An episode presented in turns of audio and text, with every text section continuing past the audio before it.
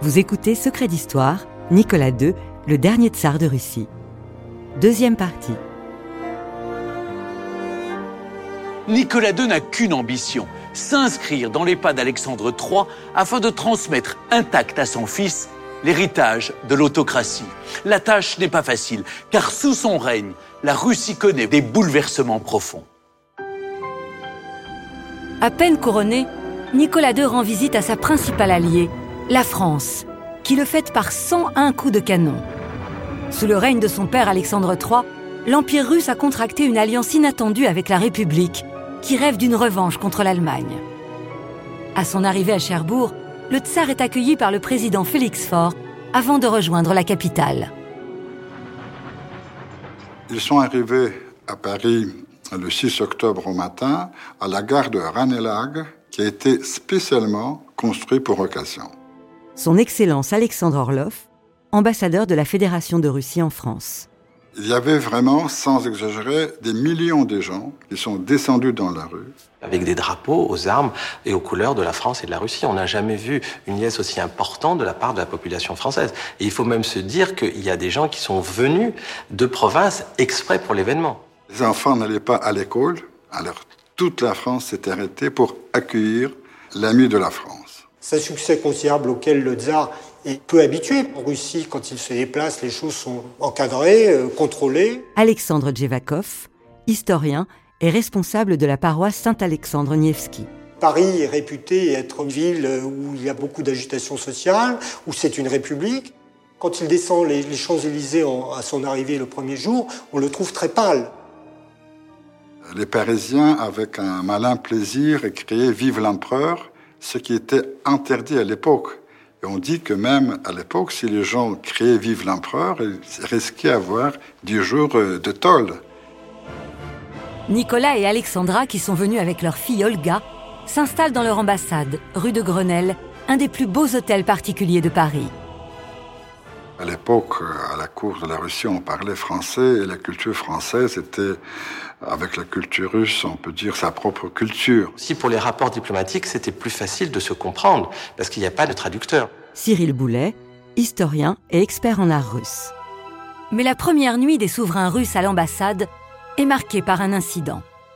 La tsarine est très oppressée et en fait, elle a peur d'un attentat. Dès le début, il fait une parallèle euh, avec Marie-Antoinette.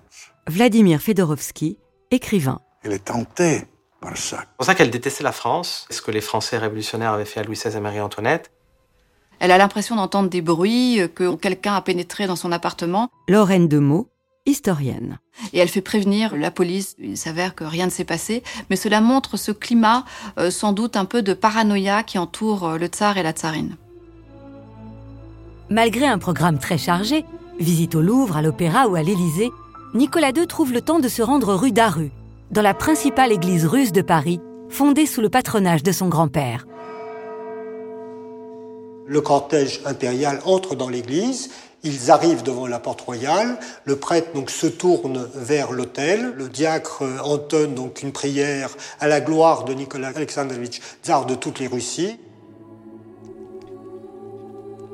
À la fin de la cérémonie, donc le prêtre salue le cœur, se tourne vers euh, les icônes souvenirs de l'attentat de 1967, puisque son grand-père Alexandre II, en visitant Paris avec Napoléon III, avait fait l'objet d'un attentat dans le bois de Boulogne, et une des icônes ayant été déposée par le, le tsar Alexandre II lui-même. Dans l'enthousiasme général, le tsar se recueille devant le tombeau de Napoléon, aux Invalides, mais aussi au Panthéon, sur la tombe du président assassiné Sadi Carnot, père de l'Alliance franco-russe. À l'Académie française, il assiste à une séance du dictionnaire. Puis il se rend à Sèvres, visiter la manufacture de porcelaine très appréciée à la cour impériale. Pour la réception des souverains russes qu'on attendait en tout début d'après-midi, tout était fait pour qu'ils euh, se sentent bien. Coralie Cochino, archiviste au Musée national de la céramique à Sèvres. Et on avait orné euh, les salles de fleurs. Les empereurs euh, russes sont passés très rapidement dans chaque, euh, chaque pièce. Nicolas et Alexandra sont comblés de cadeaux, dont un gigantesque vase de Nîmes d'un mètre quarante de haut. on leur offre aussi une surprise. Coralie Cossino, archiviste de la maison, nous conduit au Magot, la surprenante réserve des moules où l'on conserve ce souvenir de la visite impériale. Donc c'est dans ce moule-là qu'a été euh, réalisé le, le médaillon, Médaillon, qui a été ouais, offert voilà. euh, Voilà. au tsar et à la tsarine euh, le 8 octobre 1896. De Sèvres, Nicolas II se rend au château de Versailles. Dans ce temple des gloires de la France, il vient assister à un spectacle de la plus grande vedette de l'époque, Sarah Bernard. Nicolas II, avec le président Félix Faure, ont posé la première pierre du pont Alexandre III, qui est devenu depuis le symbole de cette alliance de l'amitié franco-russe. Et ce qui est assez drôle, une petite anecdote, c'est que après, bien, des années après, pendant la Révolution et ensuite, tous les Russes blancs ou tous les Russes un peu émigrés qui n'avaient pas le sou et qui venaient euh, prendre, euh, comment dire, ce- la protection du, du pont Alexandre III, la police française avait ordre de ne jamais déloger les Russes qui venaient sous le pont Alexandre III. Alors je crois que euh, Nicolas II il est reparti de la France complètement conquis par cet accueil, par la chaleur, par cette amitié du peuple français vers le peuple russe. Il a été marqué jusqu'à la fin de sa vie par cette visite. Mais en Russie, la situation est moins idyllique. Les chemins de fer et l'industrie se développent, et le pays connaît un décollage accéléré qui ne va pas sans douleur pour le peuple. L'artisan de cette politique audacieuse est un ancien ministre d'Alexandre III, Serge Witt. C'est l'homme qui obtient des emprunts en France. Grâce à lui, la France, c'est la caisse. Marc Ferraud, historien. Il n'y a qu'à puiser en France pour avoir du fric. Mais il semblerait que Nicolas n'ait pas vraiment conscience euh, de ses talents et de ses mérites de Witt. Il s'entend mal avec lui et les manières de, de Witt lui déplaisent fortement. Il n'aime pas les ministres qui sont trop compétents, c'est-à-dire qui le dessaisissent de sa fonction suprême. Sans doute est-ce aussi parce que Witt euh, est un des rares dans son entourage à lui dire franchement euh, ce qu'il pense de la dérive russe. Pour Witt, s'il n'y a pas de réforme politique, la Russie impériale va à sa perte. La société gronde et réclame la liberté. Le plus illustre de ses porte-paroles n'est autre que le comte Léon Tolstoï. Si la Russie a un autocrate euh, en la personne de Nicolas II, elle a une, sorte d'autre tsar, un tsar choisi, euh, qui est euh, Léon Tolstoï. Ce grand écrivain est devenu un maître à penser pour la Russie et pour le monde entier d'ailleurs. Il est nimbé de son aura de, romancier. En décembre 1901, Tolstoï écrit directement à Nicolas II. L'autocratie est une forme de gouvernement périmé, dit-il, répondant peut-être aux besoins d'une peuplade d'Afrique centrale isolée du monde entier, mais en aucun cas à ceux du peuple russe, qui s'initie de plus en plus au progrès général des Lumières. La violence permet d'opprimer le peuple, non de le gouverner. Nicolas II ne répondra jamais à cette lettre. Alors l'intelligentsia, il ne la supporte pas non plus. Il veut même retirer le mot du dictionnaire. L'intelligentsia, c'est des gens qui parlent. Et les gens qui parlent, ils ne les supportent pas.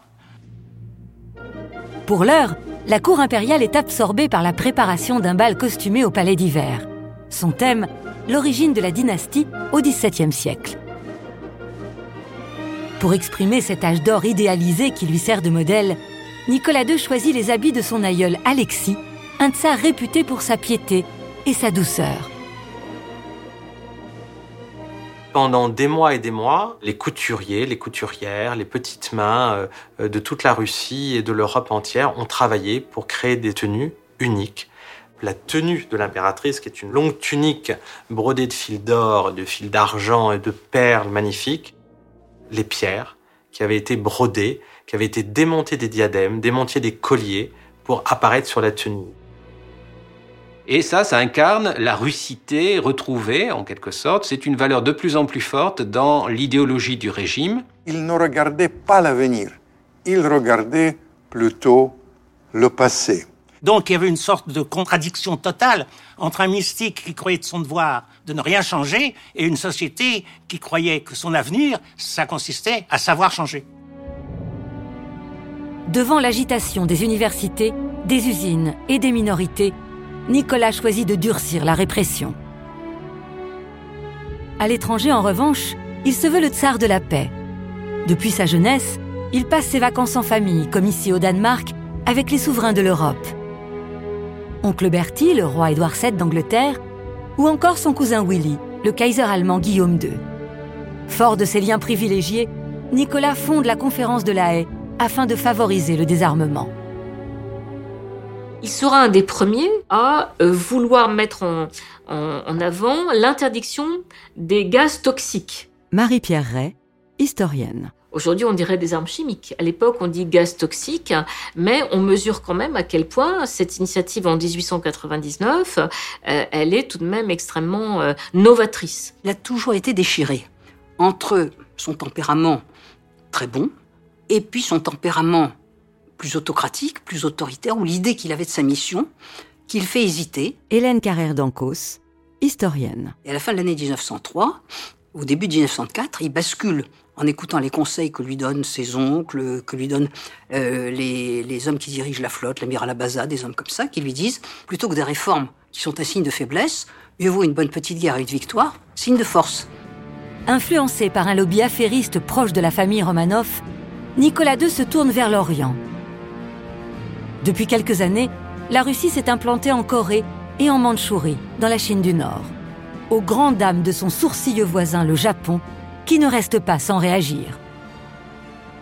Ils feront exactement comme à Pearl Harbor. En janvier-février euh, 1904, ils déclenchent une attaque surprise sur Port Arthur. C'est vécu comme une agression, puisque les Japonais ont attaqué sans déclaration de guerre. Pierre Gonod, historien.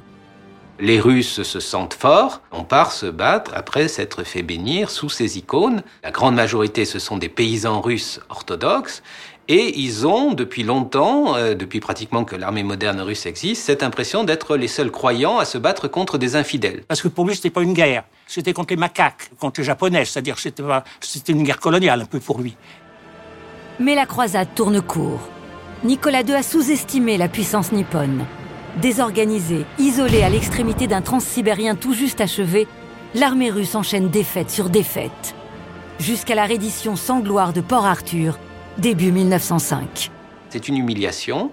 Et en même temps, ça fait remonter toute une tension révolutionnaire qui existait. Depuis 1900, il y a eu des séries d'attentats, il y a eu des ministres assassinés.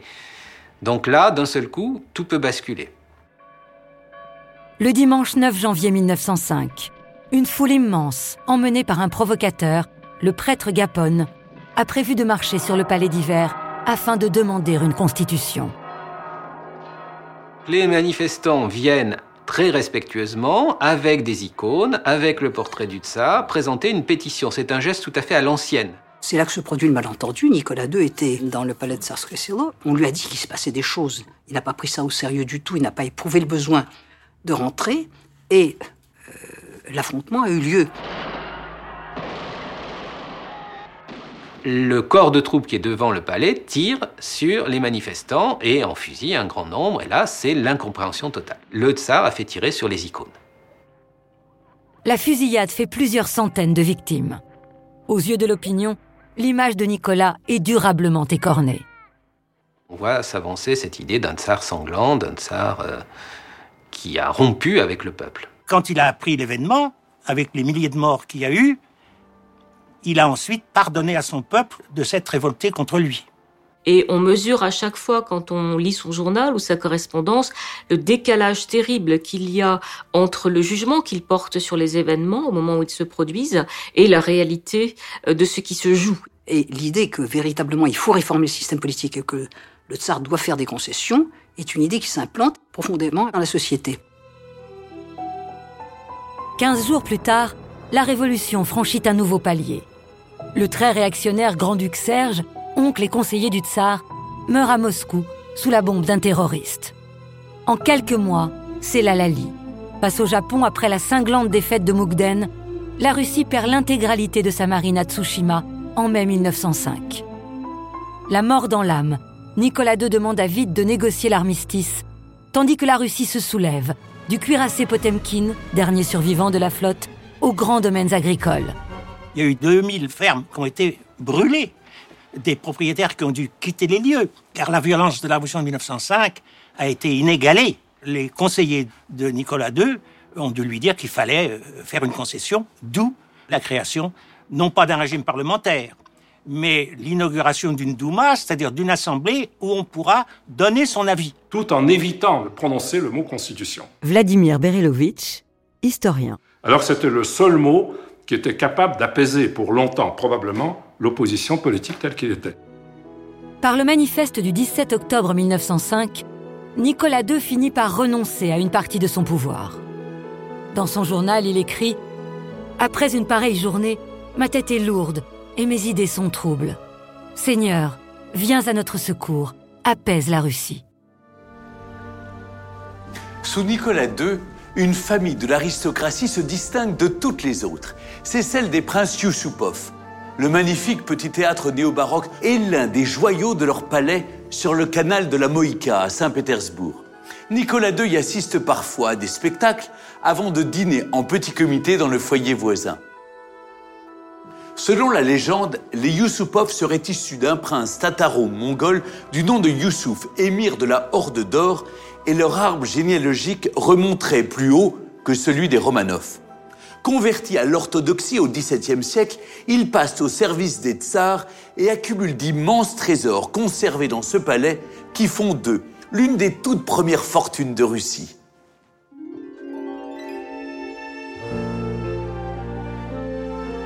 Ces collections sont inouïes, notamment en peinture, et réunissent les plus grands maîtres, comme Rembrandt, Tiepolo, Titien, Poussin, mais aussi David ou Canova.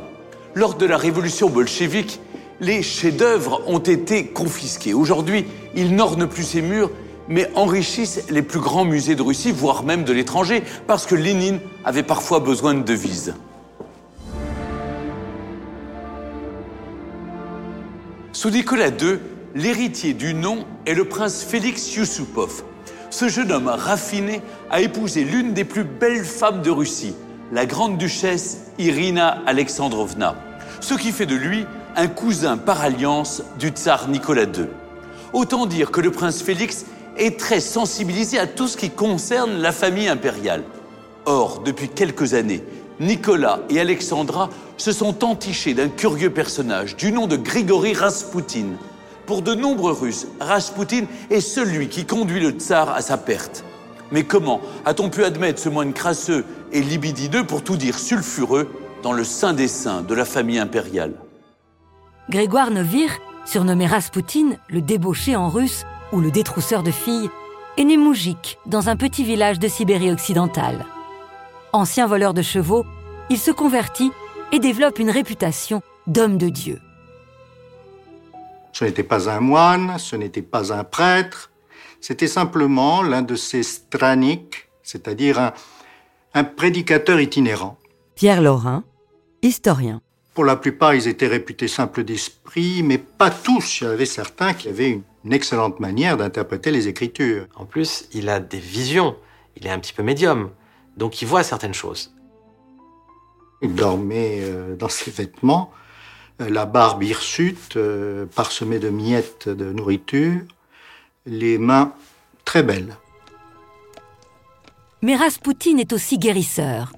Les protections dont il dispose dans le clergé lui ouvrent les portes des salons de Saint-Pétersbourg. Au lendemain de la révolution de 1905, la tsarine Alexandra est confrontée au drame de l'hémophilie de son fils Alexis. Si le tsarevitch euh, se blesse, tombe, euh, euh, les blessures sont beaucoup plus graves pour que n'importe quel autre enfant, mais les hémorragies sont aussi internes et le sang se, concentre sur les articulations et cela fait des pressions et des douleurs insupportables, insoutenables. J'ai une mère qui a peur de voir son enfant mourir, qui a tout fait.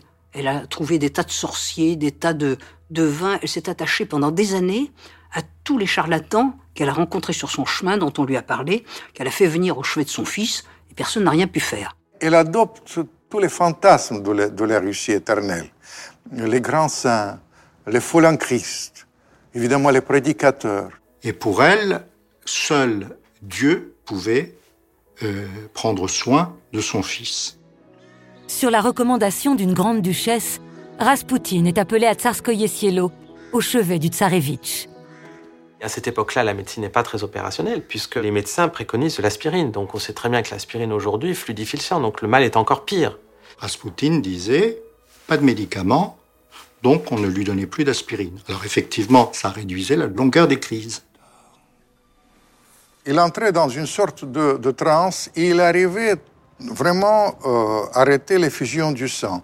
Et les chamans en Sibérie, ils ont une technique de, de faire arrêter l'effusion du sang qui provient de tradition chamanique et ils pensent, les chamans d'aujourd'hui, que Rasputin utilisait cette technique.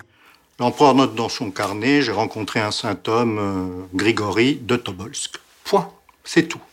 Par contre, la tsarine est séduite par le regard magnétique de cet homme. Ses yeux hypnotiques, les bleus sans fond. Et euh, la tsarine est convaincue que Rasputin est le sauveur d'Alexei. Rasputin ne vient au palais que lorsque le tsarevitch est en crise. À Saint-Pétersbourg, le saint homme fait bonne figure. Mais malgré ses influentes amitiés, il n'est peut-être pas aussi saint qu'on pourrait le croire. À Moscou, il allait dans un grand restaurant euh, de la capitale et euh, demandait, il était à moitié sous, ou même totalement sous, il demandait à voir les danseuses, à voir... Et euh, il baissait son pantalon pour montrer à quel point il était bien membré. Il avait 30 cm de portée, si j'ose dire. Les bruits courent, euh, qu'il aime la luxure, qu'il aime les femmes, qu'il participe à des parties fines, euh, qu'il subjugue ainsi la bonne société pétersbourgeoise. Il séduisait toutes les femmes qu'il pouvait. En Sibérie, Rasputin a fait partie de la secte des Kliesti, les flagellants, pourchassés par l'administration, car elle professe une étrange doctrine. Dieu ne peut pardonner que si l'on a péché. Plus on a péché, plus le pardon est grand. Rasputin, il disait, pour se rapprocher de Dieu, il faut beaucoup pécher. Et il y avait ce côté, ce dialectique de repentir qui provient de traditions religieuses. Et euh, les flagellants se livraient à de vastes orgies où euh, chacun pouvait euh, comment dirais-je, soulager ses pulsions et ses besoins. Nicolas a essayé de se débarrasser de Rasputin à plusieurs reprises parce qu'il était mis en garde par ses ministres. Comme d'habitude, à ses ministres, il ne disait rien. Mais il envoyait Rasputin en euh, pèlerinage à Jérusalem. Il euh, l'assignait pratiquement à résidence dans son village natal, euh, à Krovskoye, près de Tobolsk. Et Rasputin sortait par la porte et revenait par la fenêtre que lui ouvrait toute grande l'impératrice. La tsarine a euh, une confiance totale en lui. Elle croit qu'il y a une guérison possible pour Alexei, que Rasputin est l'agent de cette guérison. Et donc Rasputin devient celui euh, qui soulage euh, la tsarine de ses angoisses et lui permet finalement d'assumer sa vie quotidienne. À l'automne 1912, Nicolas II se rend à la chasse dans son domaine de Spala, en Pologne. Une résidence impériale chargée de souvenirs, car les tsars ont l'habitude d'y chasser le roc, mais aussi le bison. Et toute la famille a mis ses journées.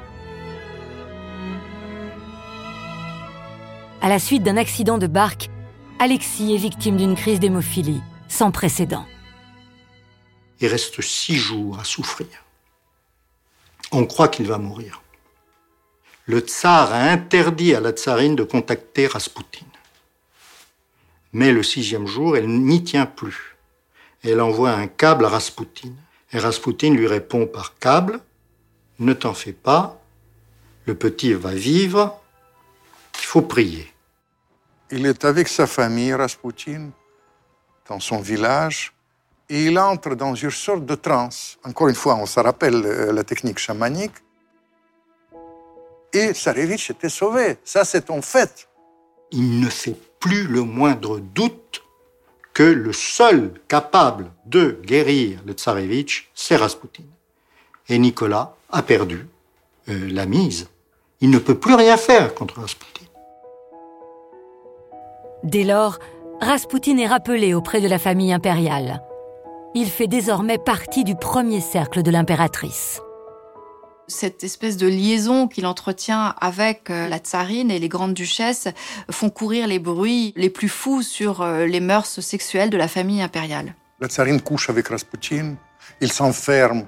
Pourquoi? Pour évidemment faire des frasques, N'importe quoi, ça n'a rien à voir. Toute la presse était contaminée par les idées de la Révolution et toute la société était contaminée de, ça. Alors on créait les caricatures. On racontait n'importe quoi. C'est une affaire très grave parce qu'elle marque la rupture de Nicolas II avec l'ensemble de la famille impériale, avec l'ensemble de son entourage et avec la société. Nicolas II considère que c'est une affaire privée. Et lorsqu'on lui dit carrément que Rasputin, ça ne va pas, il dit Mais c'est ma vie privée. Pourquoi est-ce que vous touchez à ma vie privée? Est-ce que je touche à vos amis? En août 1914, la Russie impériale s'engage dans des eaux périlleuses. Nicolas II décide d'entrer en guerre contre l'Allemagne, aux côtés de son allié, la France. De tous ses proches, son ancien ministre Witt et Rasputin sont les seuls à le mettre en garde. Mais il faut bien savoir que Nicolas II était ambigu. Il n'aimait pas la saleté de Rasputin, il n'aimait pas son côté familier. Il a toléré beaucoup de choses à cause de l'impératrice. Mais en même temps, pour lui, Rasputin, c'est l'image du paysan. Sa conception de son pouvoir, c'était un rapport direct avec le peuple, pas avec l'ensemble de la société. Avec le peuple, et le peuple, c'était pour lui le paysan. Aux yeux de l'opinion, Rasputin incarne le défaitisme et le parti allemand. En 1915, face à une guerre qui s'enlise, Nicolas II décide de prendre la direction des opérations. Laissant sa famille derrière lui, il s'installe sur le front, au quartier général de Mogilev, en Biélorussie. Clairement, ça a été pour lui une période de libération. Il a fait venir son fils auprès de lui, et il est très heureux. Il l'écrit d'ailleurs. C'est ouf. Maintenant, je suis loin de Saint-Pétersbourg. Et c'est la tsarine qui, dans une certaine, dans une large mesure, gouverne le pays. C'est une femme qui vraisemblablement souffrait d'une psychose maniaco-dépressive, qui en tout cas était neurasthénique. Il avait une vision extrêmement étriquée et, comment dire, relationnelle du pouvoir politique. Celui-là était gentil, était fidèle, ça suffisait. Alors, elle écrit au souverain, elle lui dit euh, euh, Tu dois, euh, notre ami, car elle appelle comme ça Rasputin, notre ami dit qu'il ne faut pas aller dans les Carpates. Notre ami dit qu'il faut envoyer la troisième armée là. Je t'avais demandé d'écouter notre ami. Pourquoi tu n'as pas écouté notre ami? Il faut écouter notre ami. Ça signifie qu'en fait, Nicolas ne l'écoutait pas. La crise de la monarchie se cristallise, dans une certaine mesure, sur le personnage de Rasputin, qui est la preuve vivante de l'incurie, de l'imbécilité, de l'obscurantisme, de tout ce que vous voulez, de la famille impériale. C'est alors qu'au sein même de la famille Romanov, on commence à envisager une solution définitive. À la tête du complot, le jeune prince Félix Yusupov. Alors Félix Yusupov est un personnage emblématique, aimant se déguiser, aimant les fêtes. C'est un, un prince extrêmement beau, beaucoup d'allure. C'est un homme très extravagant, très moderne. Valentina Nabok, conservatrice au palais Yusupov à Saint-Pétersbourg. Aujourd'hui, on dirait de lui qu'il est beau gosse. On savait aussi qu'il empruntait parfois les bijoux de sa mère et qu'il s'habillait en femme. Ayant été euh, totalement euh, émerveillé par un Maharaja qui était prêt à l'emmener dans, dans, ses bagages pour en faire euh, son amant. Enfin voilà, c'est un personnage de roman. Le palais du prince Félix est un des lieux les plus fermés de Saint-Pétersbourg. Rasputin, fasciné par les grands de ce monde, a toujours rêvé d'y être reçu. Rasputin, grand homme à femme, est attiré par Yusupov qui lui dit je vais vous présenter ma femme. Or, sa femme avait la réputation d'être l'une des plus jolies femmes de Saint-Pétersbourg. Peut-être a-t-il eu l'intuition de quelque chose, on ne sait pas. Toujours est-il que ce jour-là, euh, ce n'est pas le Rasputin habituel qui va se présenter à, à, ce dîner. Il aura sa barbe et ses cheveux peignés, il est propre. Dans mon fort intérieur, je pense qu'à ce moment-là, il cherchait la mort. Faisant mine d'attendre sa femme, Yusupov a préparé dans un sous-sol spécialement aménagé une petite collation pour Rasputin. Bien évidemment, il a au préalable euh, mis du cyanure dans le porto, mis du cyanure dans les petits fours et mis du cyanure un petit peu partout. Il y avait de quoi anéantir quasiment euh, plusieurs bœufs. Rasputin mange, il boit, il ne se passe rien. Au fond de lui, il a toujours eu le sentiment qu'il sera empoisonné. Et il s'est inoculé des toutes petites doses de cyanure tout au long de sa vie. Ne comprenant pas de quoi il en retourne, euh, Yusupov abandonne momentanément Rasputin. Il monte à l'étage où l'attendent Porichkevitch et Dimitri. Car Yusupov a des complices. Le député Pourishkevitch, mais aussi le grand-duc Dimitri, le neveu préféré de Nicolas II. Que se passe-t-il? Il n'est pas mort. Qu'est-ce que l'on fait? On abandonne, on le fait rentrer chez lui. Non, non, dit Pourishkevitch, il faut aller jusqu'au bout. Et Yusupov prend le pistolet d'ordonnance de Dimitri et descend en disant D'accord, je vais m'en charger.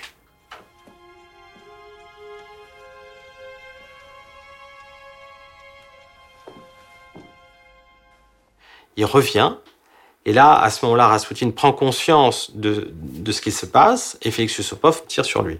Les deux complices arrivent, et aux surprise, Rasputin se relève en disant c'est un complot, c'est un complot, je vais tout raconter à la tsari.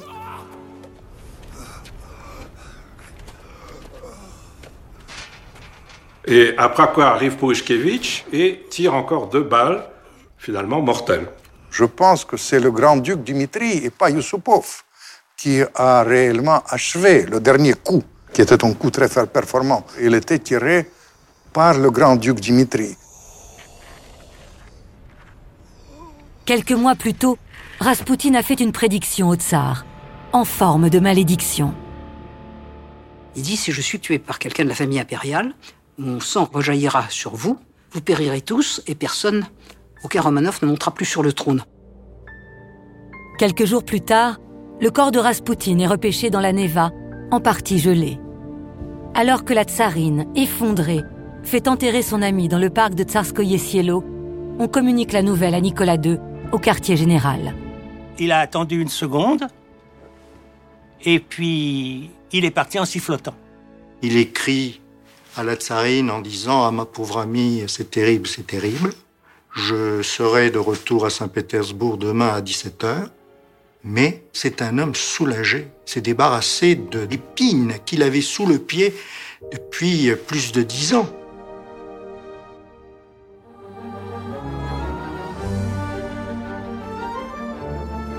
Vous venez d'écouter Secret d'Histoire. Si vous avez aimé ce podcast, vous pouvez vous abonner sur votre plateforme de podcast préférée. Secret d'Histoire est un podcast d'Initial Studio adapté de l'émission de télévision éponyme produite par la Société européenne de production. Cet épisode a été écrit et réalisé par Antoine Demeaux. Production exécutive du podcast Initial Studio. Production éditoriale Sarah Koskiewicz et Mandy Lebourg, assistée de Marie Agassan. Montage Camille Legras et Tim Dombouche. Avec la voix d'Isabelle Benadj.